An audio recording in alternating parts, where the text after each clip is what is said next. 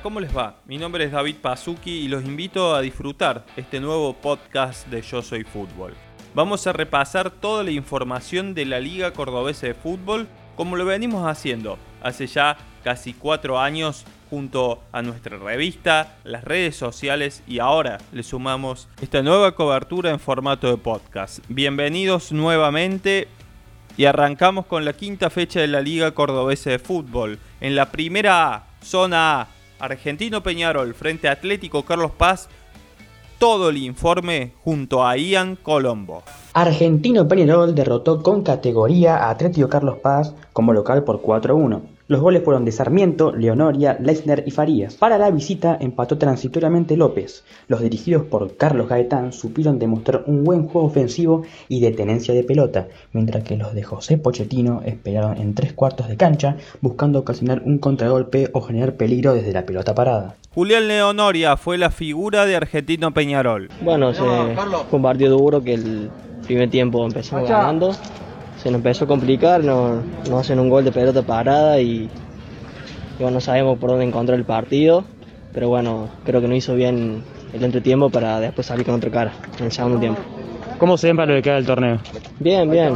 Creo que tuvimos un, un mal partido contra el Instituto, pero, pero bueno, era importante ahora seguir, seguir bien y ganar y que queden los puntos aquí en casa. Así que nos veo bien para lo que queda nos vamos a la cancha del Panza Negra. Ahí jugaron Escuela Presidente Roca y Deportivo Atalaya. El informe de Nicolás Prado. Escuela Presidente Roca y Deportivo Atalaya se repartieron los puntos. El resultado fue 3 a 3. Los Panza Negra no pudieron mantener la ventaja y Deportivo Atalaya lo empató en la segunda parte, en un partido emocionante de ida y vuelta y lleno de polémicas. Esto nos decía Agustín Ponce apenas concluyó el partido. Creo que podemos, eh, merecíamos más nosotros. ¿Por qué no pudieron ganarlo? Y por error nuestro, por error nuestro no lo pudimos ganar y a la hora de convertir tampoco fuimos muy eficaces. También que hicimos tres goles, pero creo que pudimos hacer más goles. En la cancha de los Pastores, Belgrano recibió libertad. Todo el informe con Jorgelina Jaime. Por cuatro tantos contra cero, el Pirata consiguió una victoria importante para sumar en el torneo, de la mano de Pérez, quien convirtió dos goles, Gijena y Sacristani. Un partido muy duro y muy trabado los 90 minutos que derivó en diferentes faltas y ambos equipos quedaron con 10 jugadores. Al finalizar el partido, las hinchadas se quejaban del arbitraje. Hablamos con la figura del partido, Strumia, el arquero de Belgrano, y esto nos decía. Eh, sí, un partido duro, chivo, lo sabíamos. Bueno, tuvimos la suerte de que las, veces que llegamos pudimos hacerlo y, lo peleamos. Tenemos que levantar esta situación en la que no podemos ganar y nos está haciendo duro, pero hoy se nos dio. El domingo en La Lomita se enfrentaron Universitario e Instituto. El informe con Martín Márquez. Universitario derrotó a Instituto por 2 a 1 en un partido entretenido y luchado en todos los sectores de la cancha. De las pocas situaciones claras que tuvo la U, convirtió y de esta manera sumó sus primeros tres puntos en el torneo. Instituto en el segundo tiempo le costó llegar con claridad al arco local, logró descontar en el marcador, pero nunca pudo llegar al empate que buscó hasta los últimos minutos. Franco Domínguez fue el autor de los dos goles para la U. Bueno, ganan un partido realmente importante. Sí, sí, un partido importante y duro. Duro porque, bueno, venimos venimos de una mala racha, eh, tal vez generábamos situaciones pero no entraban y hoy, hoy ante un gran rival muy físico logramos sacar adelante un partido y bueno, llevar una victoria. ¿no? Tenemos un orden táctico que quizás que, que a lo mejor no venimos teniendo, eh, seguimos trabajando eh, semana a semana, día a día, así que bueno, esperemos seguir mejorando y que lo, que lo venimos haciendo bien.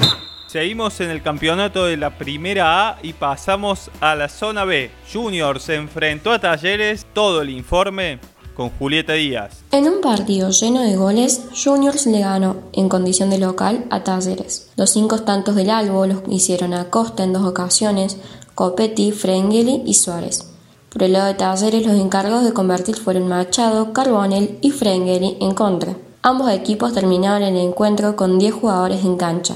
Fueron expulsados Luna para el local y Vaca para el visitante. Alexis Acosta fue la figura del Albo con dos goles. Contento, contento de volver el gol, más si es por duplicado, más si es con victoria y en casa. Nada mejor que, darle una alegría a la gente, a la gente que se llegó, así que agradecemos el apoyo y espero que sigamos por esta buena racha de, de victorias y buen juego.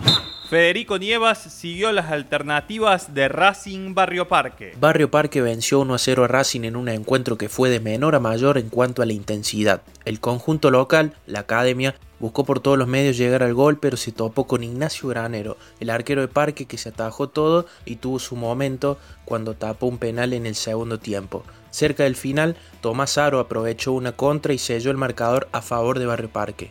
Escuchamos a Juan Ignacio Granero, la figura del encuentro. Creo que fue un partido con muchas llegadas, podía haber sido para cualquiera de los dos. Y bueno, por suerte tuvimos esa y la pudimos meter, ¿no? ¿Cómo, ¿Cómo lo viste vos al partido desde tu óptica, teniendo en cuenta que Barrio Parque por ahí sufrió un poco más de lo, de lo pensado, no? Y fue un partido muy duro, yo movían bien la pelota, el sintético los ayuda mucho, que son jugadores de buen pie. Y bueno, nosotros con el nuestro, haciéndonos duros, eh, tratando de jugar cuando se podía y cuando no, no, y tratando de aprovechar la situación que tuvimos. Amsurba que enfrentó Huracán, todo lo que dejó el encuentro junto a Jeremías Rivero. Amsurbac hizo de local frente a Huracán, en un encuentro que terminó 1 a 1. Hablamos con Mauricio Tapia, arquero de Huracán. No, un partido muy duro, sabíamos lo que, lo que, lo que veníamos a buscar, sabíamos con el rival que jugábamos de visitante. Y bueno, eh, el primer punto que, que, sacamos de visitante, bueno, gracias a Dios nos podemos llegar a algo a la Francia, ¿no? Con uno menos. Perfecto. ¿Te parece justo o a lo mejor necesitaban un poco más, merecían un poco más? No, no, me parece que el empate fue justo, el arquero él sacó una, muy buena también, y bueno, eh, las intervenciones nuestras, mías ya que, que, pudimos sacar con los defensores, y bueno, eh, yo creo que el empate le, le, cae bien al partido. Después por ahí nos replegamos un poquito con, con la expulsión de Michele y bueno, gracias a Dios podemos llevar un punto a la Francia.